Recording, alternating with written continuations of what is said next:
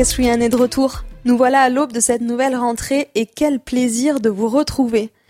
Vous le savez, dans ce podcast, nous partons à la rencontre des femmes et des hommes de chevaux, des personnalités et acteurs des sports équestres. À ce jour, Raimon Equestrian comptabilise déjà plus de 50 épisodes, tous plus passionnants les uns que les autres.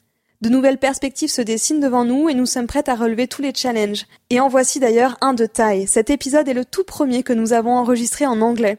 Si vous êtes actuellement en train d'écouter la version doublée en français, la version originale est aussi disponible, alors n'attendez plus pour perfectionner votre anglais et pour découvrir des personnalités internationales. Cet épisode a été enregistré en juillet, durant le 5 étoiles de Chantilly, où nous avons eu l'immense plaisir de rencontrer le cavalier israélien de jumping Daniel Bluman.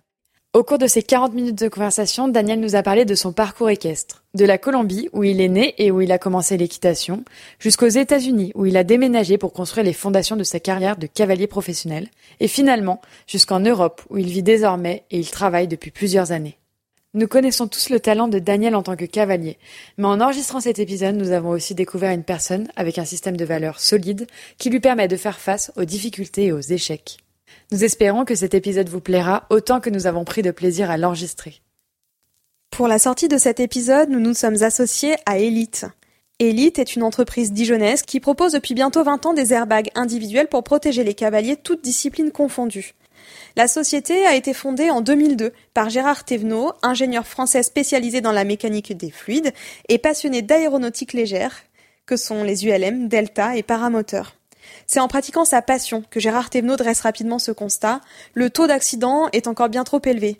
Parce qu'il est convaincu qu'un bon équipement de protection peut aider un athlète et passionné à pratiquer son activité plus sereinement pour profiter, performer et se dépasser, il imagine alors une gamme de protection airbag adaptable à toutes les activités à risque. Dès le départ, Elite construit sa stratégie de développement et de recherche sur un pari fou, rendre le monde plus sûr en développant de nouvelles solutions intelligentes pour protéger et accompagner les personnes dans leurs pratiques sportives et quotidiennes. En se concentrant exclusivement sur le développement d'équipements de protection individuels, l'entreprise est devenue peu à peu expert du secteur. Leurs airbags sont utilisés au quotidien dans des activités et sports très variés comme la moto, l'équitation, le vélo, la santé, l'aéronautique, les travaux industriels et ils sont bien sûr très appréciés dans le sport de haut niveau. Ce qu'on aime chez Elite, leurs airbags sont 100% made in France et fabriqués avec des matières textiles performantes et confortables. Ils offrent une protection complète des zones vitales avant l'impact au sol, cervical, dos, bassin, sacrum et thorax grâce à un gonflage ultra rapide. De l'idée à la conception d'un airbag, un long processus et de nombreuses compétences sont engagées et leur technologie est toujours validée par de nombreux prototypes et crash tests. Allez, c'est parti. Bienvenue dans I'm an Equestrian, le podcast. Bonne écoute. Daniel, as a horseman, is very Daniel est un homme de cheval, il est doux avec les chevaux, il met la priorité sur les chevaux et ne les pousse jamais à dépasser leurs propres limites. Quand un cheval fait quelque chose de bien, il est le premier à le reconnaître, à le féliciter et à les encourager. Um, il est toujours très patient et très compréhensif. Il aime vraiment ses chevaux. Quand ils rentrent dans les écuries et qu'ils entendent sa voix, ils zénissent et l'appellent, parce qu'il leur donne toujours beaucoup plus de bonbons et de carottes que nécessaire. Il a un lien très spécial avec ses chevaux. Comme cavalier de compétition, je dirais qu'il est déterminé. Il accepte les défauts de ce sport, de son équitation et de ses parcours. Il reste aussi tolérant quand un cheval a un mauvais jour. Bien sûr, il lui faut un peu de temps pour digérer les mauvais parcours ou ceux qui ne se sont pas passés comme il l'espérait.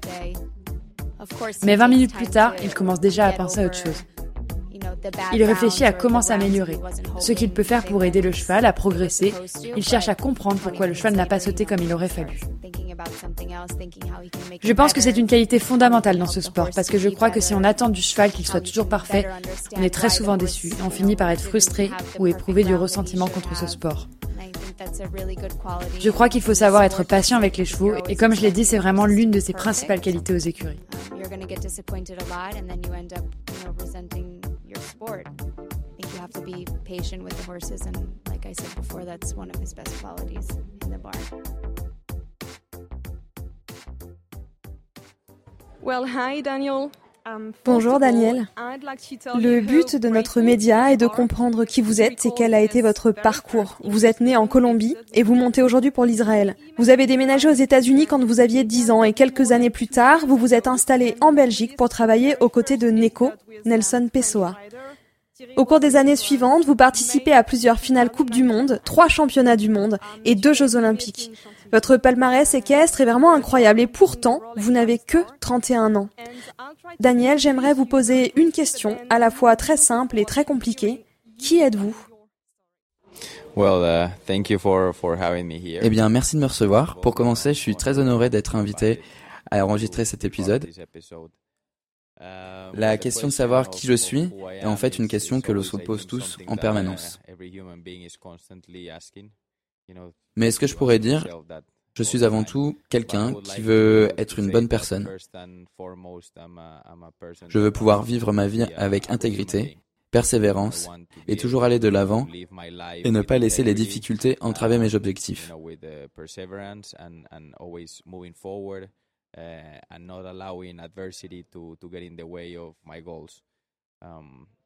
Je me concentre sur ces choses-là tout le temps, avant même de penser aux réussites sportives que j'aimerais réaliser, parce que je crois qu'en fin de compte, ce qui compte vraiment, c'est de toujours rester aligné sur ses propres principes, et tout le reste, c'est la cerise sur le gâteau.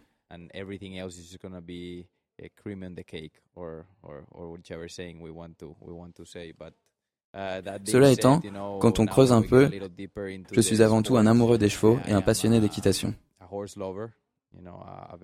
J'aime vraiment tous les aspects de notre sport, des chevaux et de la vie à leur côté.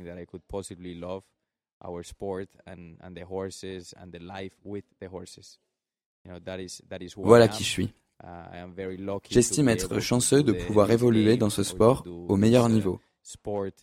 Parce que je le fais accompagner des uh, chevaux que j'aime, des gens que j'aime, ma famille et mes proches.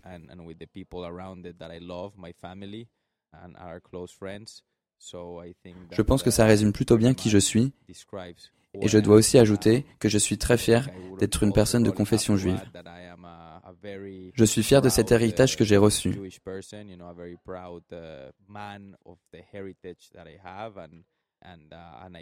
J'ai essayé d'incorporer cette foi dans mon sport car je crois qu'il est important de porter cette culture de manière à promouvoir le vivre ensemble, l'amour et l'acceptation des religions, orientations sexuelles, des couleurs de peau et de tout le reste.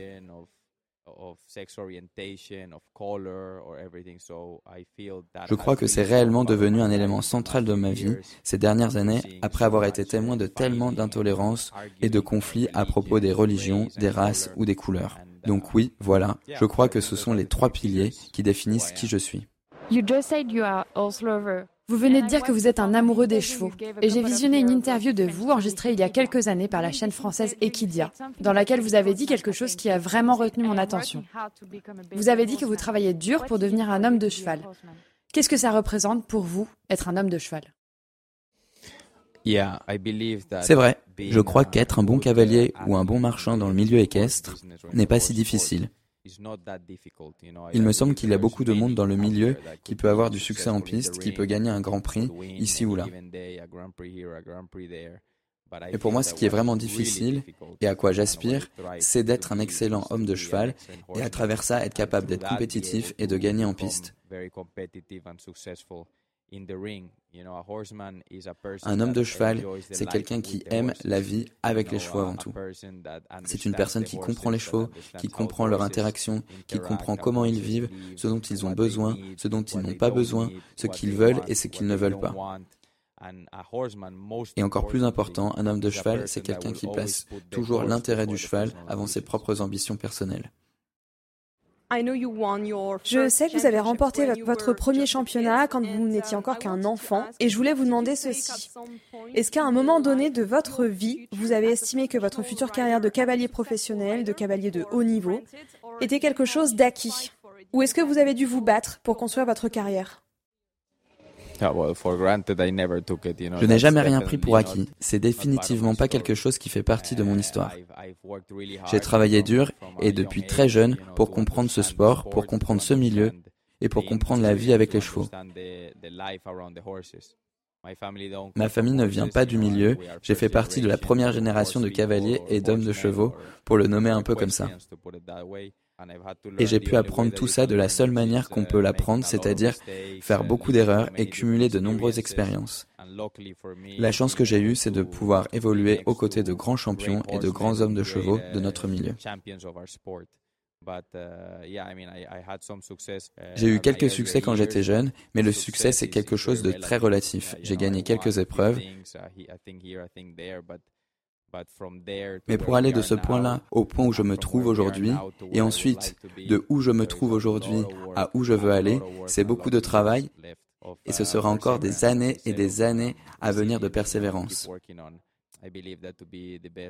Comme je l'ai dit, beaucoup de résilience et de travail continu. Il y a encore beaucoup d'expérience à acquérir pour atteindre le meilleur niveau dans ce sport.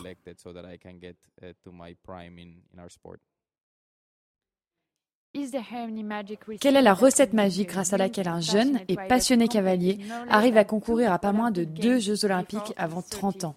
Pourriez-vous nous parler un peu de votre parcours équestre, des étapes clés qui ont été décisives dans cette success story? Vous savez, je pense à tout ça assez souvent en réalité. Um, et je dois dire qu'il n'y a pas de recette magique, ni un unique conseil que je peux donner aux gens. La seule chose que je peux dire en premier lieu, c'est que je suis et que j'étais déjà un grand rêveur. J'avais des rêves immenses, j'étais jeune, j'avais une motivation débordante pour réaliser ces rêves et j'étais convaincu que je pourrais y arriver. Je suis avant tout une personne qui sait s'adapter vraiment rapidement. Je ne prends jamais de décision basée sur ce qui s'est passé hier ou la semaine dernière parce que je suis toujours en train d'apprendre et d'évoluer. Et ça me permet de m'adapter très vite aux situations auxquelles je fais face. Après, bien sûr, si on pense aux deux Jeux olympiques, la recette, elle a un nom, Sencha. C'est la jument que je montais et qui a lancé ma carrière à ce niveau. Elle a été une révolution dans ma carrière, le moteur qui m'a permis d'accéder à de grosses échéances comme les Jeux olympiques.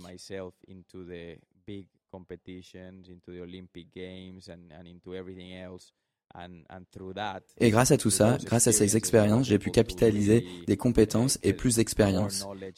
Et c'est ça qui compte le plus, peu importe l'âge. J'ai 31 ans et ça peut paraître très jeune, mais j'ai eu l'opportunité d'acquérir déjà beaucoup d'expérience.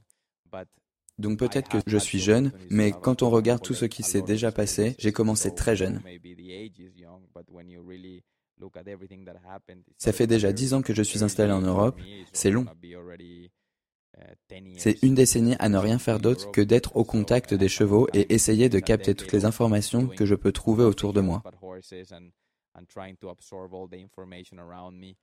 Je crois que si on est un ou une jeune qui souhaite évoluer dans ce sport, dont les rêves et les ambitions sont de monter à haut niveau, il faut surtout accepter d'être très patient. Vous devez aimer les chevaux, toujours les faire passer en priorité face à n'importe quoi d'autre et attendre patiemment que ce soit votre tour. Ce sport prend du temps, la course est longue. Pour moi, ça s'est passé très tôt, mais je suis une personne patiente et je crois que s'il avait fallu 20 ans pour y accéder, je serais vraiment devenu impatient et à certains moments sûrement triste et frustré aussi. Mais je suis convaincu que si on reste sur le bon chemin, tout au tard, l'opportunité se présente. Vous parlez des expériences qui ont façonné votre carrière et qui vous ont permis de devenir le cavalier que vous êtes aujourd'hui. Pourriez-vous nous parler un peu des différentes étapes de votre vie depuis votre premier championnat quand vous étiez encore en Colombie jusqu'à la personne que vous êtes aujourd'hui? Je sais que vous avez vécu aux États-Unis et que vous êtes ensuite allé vous installer en Belgique. Est-ce que vous pourriez un petit peu nous parler des grandes étapes de votre carrière? Sure. Bien sûr, je suis né en Colombie. Quand j'avais 10 ans, ma famille a déménagé dans le sud de la Floride, où je vivais à moins de 40 minutes de Wellington. Donc j'allais constamment à Wellington pour regarder le circuit d'hiver, qui est un des circuits majeurs aux États-Unis. J'ai eu la chance de regarder les meilleurs cavaliers nord-américains et même européens qui concouraient là-bas. Voilà, c'est comme ça que j'ai commencé à découvrir le sport de haut niveau. Et j'aime tellement ce sport. Je suis un vrai fan de ce sport et je l'ai toujours été. Quand j'avais 14 ans, j'ai participé au championnat du monde Children et j'ai gagné. C'est ça qui m'a offert la possibilité de le faire encore plus. J'ai reçu même une invitation pour participer à un gros événement en Allemagne qui allait se tenir l'année suivante. Après ça, je suis retourné en Colombie où j'ai vécu à nouveau. J'ai terminé mes études là-bas et ma famille m'a rejoint. À 17 ans, j'ai commencé à retourner aux États-Unis parce que c'est un système que je comprenais très bien. Je me suis fait des relations et des contacts au fil des années et je suis ensuite retourné vivre là-bas pour débuter ma carrière en tant que professionnel. Mais j'ai toujours su, pour y arriver vraiment, qu'il faudrait que je m'installe en Europe. J'ai eu beaucoup de chance parce qu'au moment où Sancha a commencé sa carrière, Eric Lamaze m'a aidé. Il m'a fait venir en Europe pour la première fois et m'a aidé quand j'ai gagné mon premier Grand Prix 5 étoiles et quand j'ai participé à mes premiers Jeux olympiques.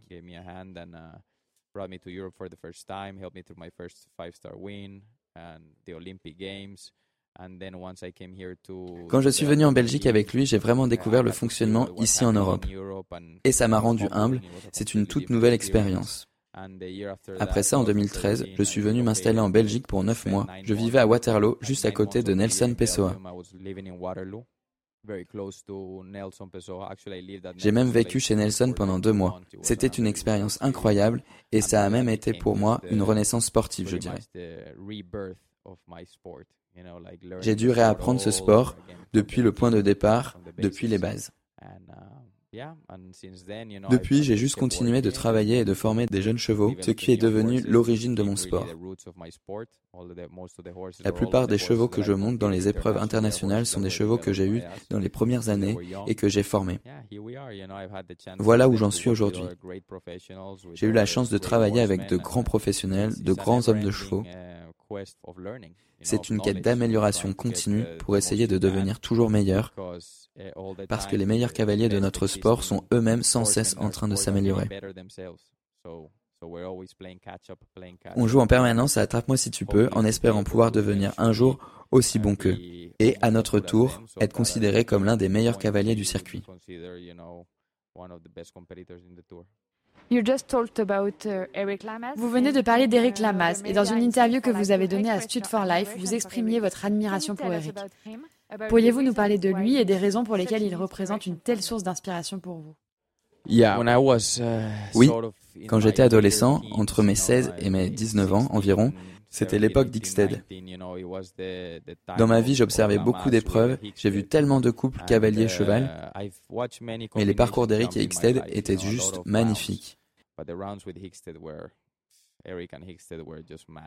C'était incroyable. J'étais vraiment fan de ce couple et l'énergie que dégageait Eric quand il rentrait en piste était contagieuse. J'ai eu la chance de me rapprocher de lui et nous sommes devenus amis. Et oui, je veux dire, Eric, c'est un gagnant. C'est un mec qui vit chaque journée à son maximum. J'ai beaucoup appris à son contact. C'est une philosophie de vie, une philosophie d'équitation qui est très différente mais qui fonctionne. Comme je disais, son énergie et sa passion sont contagieuses. J'aime vraiment ça chez lui. Maintenant que nous avons parlé d'Eric, il y a évidemment une seconde personne dont nous aimerions que vous nous parliez. Et il s'agit de Neko, Nelson Pessoa. Vous l'avez déjà mentionné, mais pourriez-vous nous expliquer pourquoi vous avez décidé de vous entraîner avec lui? Quel est le retour que vous pouvez en faire aujourd'hui après plusieurs années d'entraînement partagé avec Nelson Pessoa?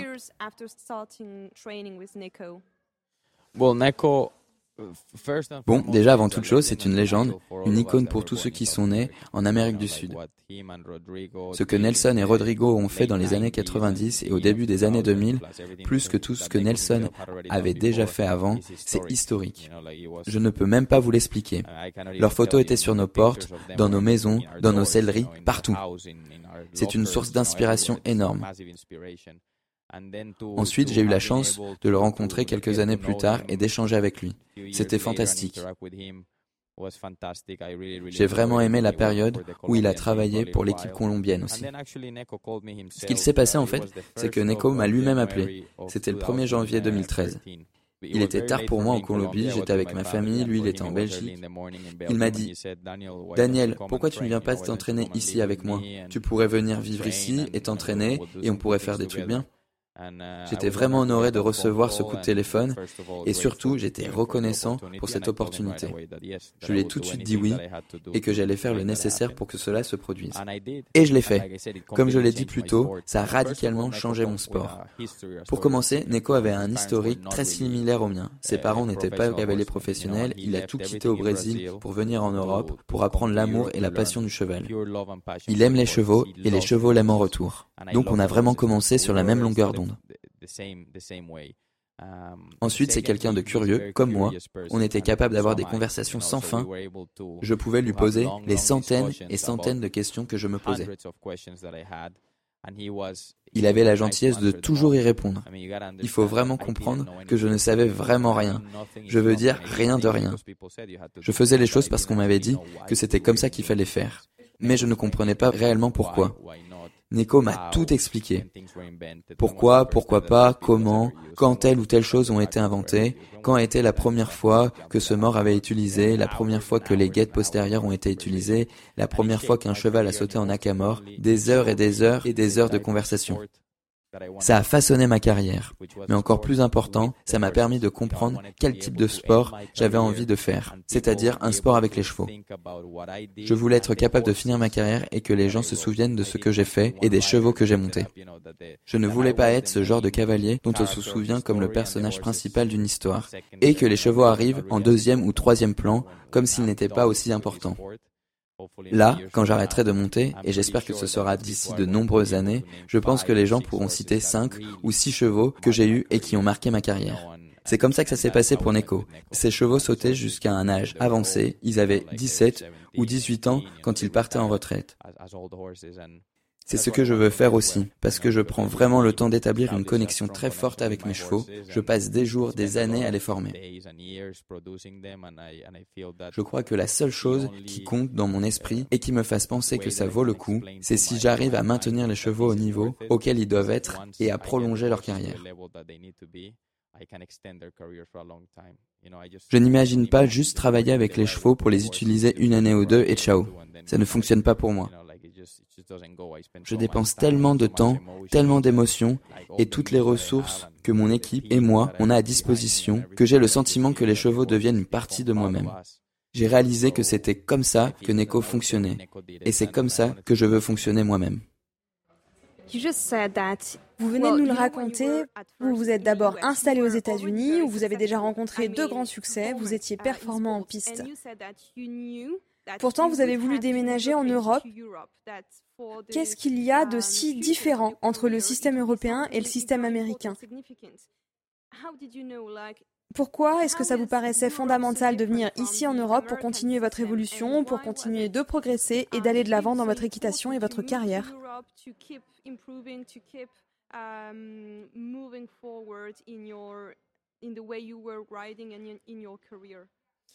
En fait, c'est très simple. La philosophie en Europe est de produire, alors que la philosophie aux États-Unis est d'utiliser. En Europe, on produit les chevaux, aux US, on les utilise. Donc, dans ma situation, et en considérant la façon dont je voulais pratiquer ce sport et les ressources financières que j'avais à disposition, je n'avais pas d'autre choix pour faire du haut niveau que de produire mes chevaux. Et si je voulais produire des chevaux, il fallait que je sois en Europe. C'est pour cette raison que j'ai déménagé pour apprendre à produire des chevaux et pour pouvoir acheter des jeunes chevaux pour les former depuis le départ, les amener de 5 à 6 ans, puis de 6 à 7, et ensuite les faire évoluer toute leur carrière. Et c'est ce que j'ai fait. Il faut aussi que je parle de mon très bon ami, Camilo Robayo, avec qui j'ai grandi et qui n'a pas la reconnaissance qu'il mérite pour toutes les choses que nous avons accomplies ensemble. Mais on les a faites ensemble. Camilo et moi, on a grandi en Colombie. Il aimait les chevaux autant que je les aimais. Quand j'ai décidé de venir m'installer en Europe, je l'ai appelé et je lui ai dit, tu viens avec moi. Et il est venu. Maintenant, il vit ici depuis environ 8 ans. Il est en charge de tout le côté jeunes chevaux. Sans cette organisation, il n'y aurait pas de sport pour moi. Et l'Europe nous a donné cette possibilité-là de pouvoir apprendre à produire des chevaux. Donc vous passez la moitié de votre temps en Floride, pendant l'hiver notamment, et le reste de l'année, donc vous vivez en Europe. En quoi diriez-vous que ces deux systèmes sont si différents? Comment pouvez-vous l'expliquer? Ma situation a changé et change constamment. D'abord, quand je suis arrivé en Europe, je passais 9 mois par an ici et 3 mois aux États-Unis, parce qu'il fallait structurer notre activité de jeunes chevaux. On devait apprendre à les sélectionner, à les former. J'ai passé beaucoup de temps ici avec Camilo. Maintenant, les choses sont un peu différentes pour moi parce que j'ai une famille. J'ai des enfants, je suis marié. Les choses ont changé. Je passe trois mois et demi en Floride l'hiver. On a aussi une propriété à New York, donc je passe du temps là-bas. Et quand je suis à New York, je voyage beaucoup vers l'Europe parce que c'est très facile. C'est comme ça que je passe le reste de l'année jusqu'au retour en Floride, entre l'Europe et New York. C'est la façon qu'on a de fonctionner parce que mes propriétaires sont américains ou alors vivent aux États-Unis et ma femme est américaine. Je connais bien le système aux États-Unis, donc pour mon activité, c'est important que j'y sois présent. Et à côté de ça, même si je produis les chevaux en Europe, je n'ai jamais eu de sponsor ou de clients européens. Je pense que la raison est évidente. Il y a plein de cavaliers européens ici qui cherchent ces opportunités. Alors la probabilité qu'on offre ces opportunités à un cavalier colombien ou israélien est vraiment réduite.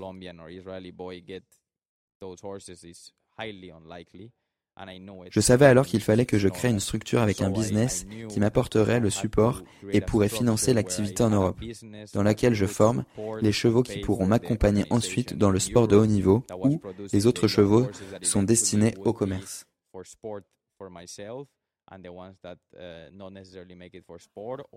En fait, c'est un cercle vertueux. L'Amérique du Nord et l'Europe travaillent ensemble. Leurs systèmes sont fondamentalement différents. J'ai la chance de connaître très bien les deux et d'être capable de m'adapter pour prendre des décisions en fonction des chevaux, du sport et aussi de la période que je traverse. Que je me trouve en Europe ou aux États-Unis, j'ai toujours le sentiment que c'est un privilège. Ça me rend plus fort et plus compétitif. C'est une flexibilité qui me permet d'être là où il faut à l'instant T et d'être prêt à performer sur ces deux marchés.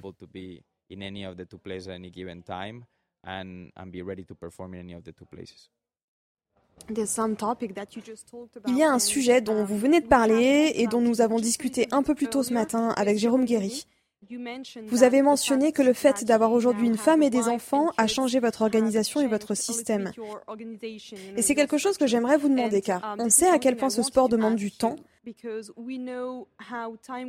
Comment vous organisez-vous pour trouver un équilibre entre votre vie de famille, réussir à passer du temps avec votre femme et vos enfants et le sport avec toutes les compétitions internationales et les championnats que l'on connaît.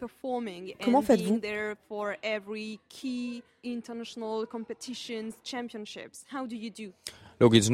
eh bien, ce n'est pas facile, pas facile du tout. Il faut maintenir ses priorités fermement. Et pour moi, mes priorités sont très claires. Dès le jour où j'ai décidé d'avoir des enfants, j'ai su que je voulais les élever, qu'ils n'auraient pas un père qui part au concours tous les week-ends et qui est absent cinq jours par semaine. Donc j'ai mis en place un planning qui me permet d'être présent pour eux. Oui, je voyage et je fais des concours, mais probablement pas autant que les autres cavaliers. Mes enfants sont encore petits, peut-être qu'à l'avenir, quand ils auront grandi, les choses changeront. Mais pour le moment, c'est comme ça que je fonctionne. Pour moi, la famille est très importante. Notre sport est chronophage, c'est vrai, mais il demande un gros investissement émotionnel et mental. Et si tu ne trouves pas ton équilibre, il te dévore. Tu vas vieillir et à un moment donné, tu vas finir par dire, oui, j'ai gagné tous ces grands prix et j'ai eu tous ces succès, mais à part ça, je n'ai rien d'autre. Et ça, je ne veux pas que ça m'arrive. J'ai été très clair quant à ce que je voulais. Aussi, j'ai fait le choix de sélectionner les compétitions et les événements qui sont importants pour moi et que je ne manque jamais. Je travaille pour ces concours. Aix-la-Chapelle, Genève, Calgary, Sertogenbosch. Aujourd'hui, Rolex a rajouté quelques dates et j'aime beaucoup les concours Rolex. Il y a aussi Chantilly, Dinard. J'ai eu la chance de monter pour la première fois à Windsor. Et puis, il y a des concours américains qui comptent pour moi, comme les Hamptons Classic. Ces événements sont cruciaux dans mon calendrier, donc j'entoure les dates dès le début de l'année. Et je travaille dans cette direction-là. Une semaine sur deux, un concours sur deux, même si ce sont des 5 étoiles, ils ne sont pas si importants. Bien sûr, sauf les championnats ou les Jeux olympiques. Mais la plupart des autres 5 étoiles sont devenus presque anodins pour moi. Voilà comment je fonctionne. Quand on met vraiment tout ça sur un calendrier, au final, il n'a pas tant de semaines que ça qui sont absolument cruciales. Et pour les semaines qui sont moins importantes, je vais dans les concours qui sont proches de chez moi. Comme ça, je peux être avec mes enfants et quand même m'occuper des chevaux et faire ce que j'ai à faire. J'aimerais vous parler de vos performances. Avez-vous été préparé à supporter autant de pression et de succès si jeune? Comment vous êtes-vous senti avant, pendant et après les Jeux olympiques de Londres et de Rio? Bon, d'abord, je n'ai jamais été ce genre de mec qui pense avoir réussi parce que j'aspire toujours à plus. Je ne regarde jamais en arrière et en soi, je n'ai jamais été dans le top non plus. Donc je n'ai pas été en situation de ressentir le succès, je garde toujours le cap vers les meilleurs cavaliers et je n'en fais pas partie. C'est pour ça que je ne ressens pas spécialement la pression. La pression que je ressens, c'est juste vis-à-vis de moi-même. L'envie de performer, d'avoir de bons résultats. Je suis un compétiteur. Je veux bien faire. Aux Jeux Olympiques de Londres, c'était très spécial. Je vivais dans une bulle, je m'entraînais avec Eric Lamaze, j'avais 21 ou 22 ans et je montais une jument singulière, une jument hors du commun, Sencha. Je surfais juste la vague, comme on dit aux États-Unis, je suivais le flot. Je faisais tout ce qu'Eric me disait de faire et je prenais du plaisir. J'avais confiance à 100% dans ma jument. Londres, c'était magique. Quand on regarde les vidéos, même encore aujourd'hui, quand je regarde mes parcours à Londres, c'était incroyable. Mais je réfléchissais pas, je faisais ce qu'on me disait. J'avais l'aide du numéro 1 mondial à l'époque et champion olympique en titre. J'étais sur un nuage, je vivais mon rêve. Après ça, les choses ont changé.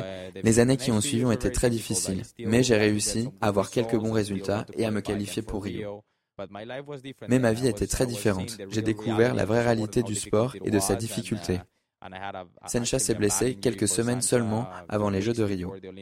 Je suis parti au jeu avec un cheval qui était encore un peu vert et probablement pas assez préparé pour ce type d'événement et ça ne s'est pas passé comme je l'aurais voulu.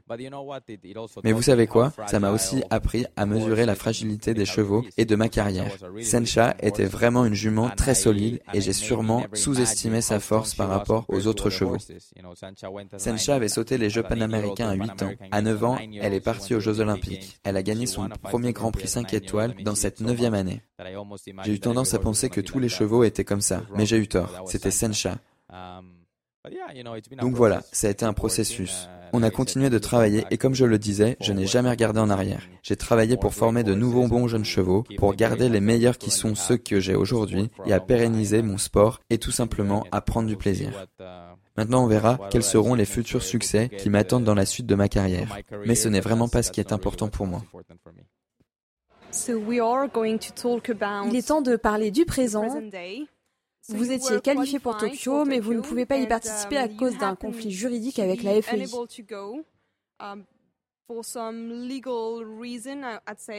Comment vous sentez-vous aujourd'hui par rapport à ça Est-ce que vous êtes déjà en train de penser au prochain championnat, aux prochains Jeux olympiques? Quel est votre état d'esprit?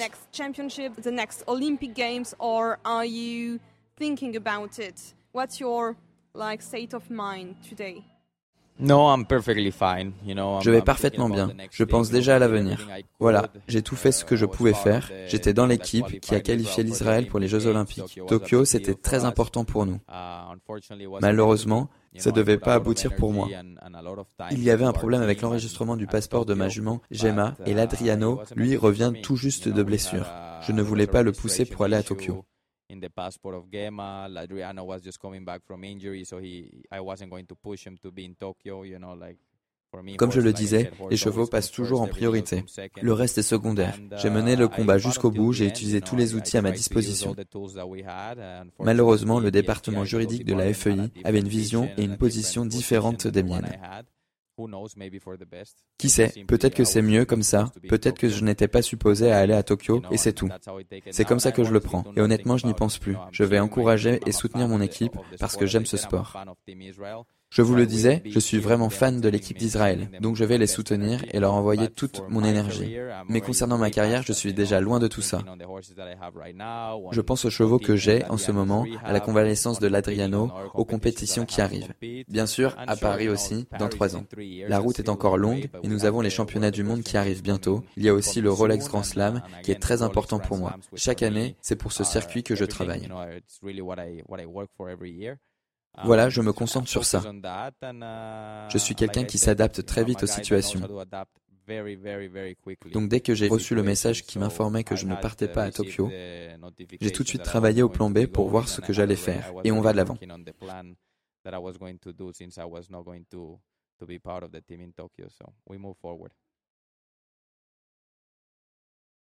Je pense que nous sommes proches de la fin de cette interview et j'aimerais vous demander une chose. Quels sont vos rêves, Daniel? Quels seront vos prochains challenges? comme je l'expliquais au début, mon challenge est de réussir et de conserver un équilibre entre les trois piliers que je vous ai détaillés. Vivre la vie comme je pense qu'elle doit être vécue, être un homme de cheval comme je l'entends, et représenter mes valeurs et ma culture comme elles doivent être représentées. Ce sont mes ambitions. Après, si on se concentre sur le contexte équestre, est-ce que je veux devenir champion du monde? Absolument. Champion olympique à 100%. Gagner le Rolex Grand Slam, c'est pour ça que je travaille chaque jour. Mais je ne sais pas si ça va se produire. C'est hors de mon contrôle. Je ne peux contrôler que ce sur quoi j'ai la main. Donc je travaille pour former les meilleurs chevaux possibles et pour devenir le meilleur homme de cheval, le meilleur cavalier que je peux devenir. Et à travers ce processus, peut-être que j'aurai les victoires que tout le monde aimerait avoir. Mais ce qui est le plus important pour moi, c'est de maintenir mon cap et les résultats viendront. Eh ben, merci beaucoup, Daniel. Euh, nous espérons vous voir à Paris 2024 et pour aujourd'hui, nous vous souhaitons bonne chance pour le Grand Prix de ce soir ici à Chantilly.